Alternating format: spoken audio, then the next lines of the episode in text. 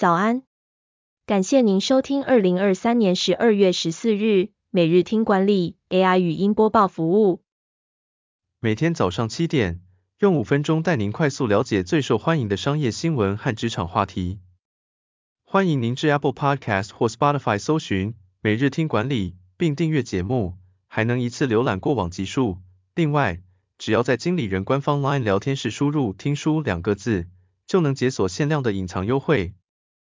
守则文章是：牢记员工车牌，观察部署下班时间。比尔盖茨在微软时为何这样做？比尔盖茨在微软创立初期能记住所有员工的车牌号码，借此了解谁在长时间工作。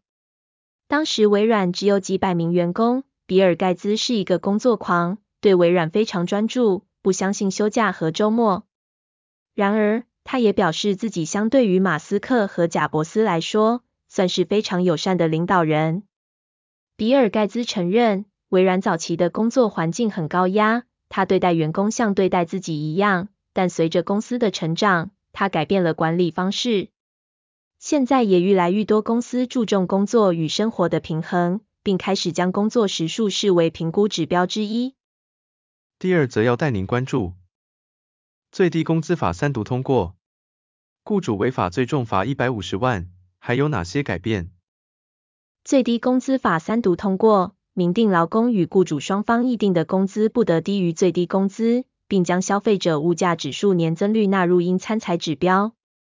违法者最高可开罚新台币一百五十万，并公布姓名。此外，最低工资法还明确了最低工资审议应参采多项指标。包括消费者物价指数年增率、劳动生产力指数年增率、劳工平均薪资年增率等。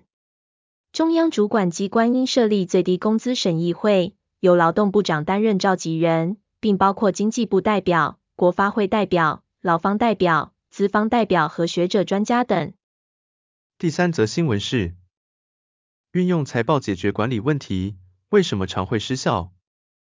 财务报表的数字很多。但不一定能满足管理需求，因此组织通常会使用各种管理报表，如现金收支表、业绩报表、费用明细表等。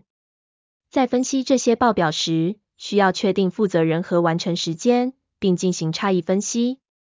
差异分析应该具体且有数字支持，例如考虑出货量、退货量、定价、折扣率、促销专案等因素。一旦找到问题的原因，主管应该追踪并确保解决。无论是业务人员还是后勤人员，都应该清楚自己的责任和时间，并确保工作得以完成。如果同仁一直回答没问题，可能反而意味着有问题存在。主管应该施压并提供协助，以确保问题得到解决。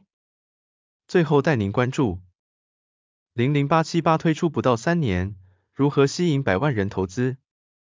国泰投信在二零二零年推出以 ESG 当主题的 ETF 国泰永续高股息零零八七八，零零八七八吸引了超过百万人投资，基金规模突破两千亿元，成为全台最多人投资的 ETF 基金。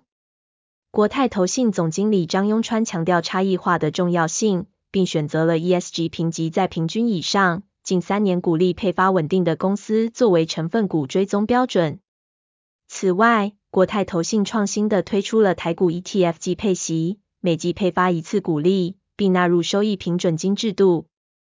他们希望持续做好折溢价管理，回应市场需求，并帮助投资人获得最好的回报。感谢您收听，我们将持续改善 AI 的语音播报服务，也推荐您订阅经理人电子报，我们会将每日 AI 播报的文章寄送到您的信箱。再次感谢您。祝您有个美好的一天。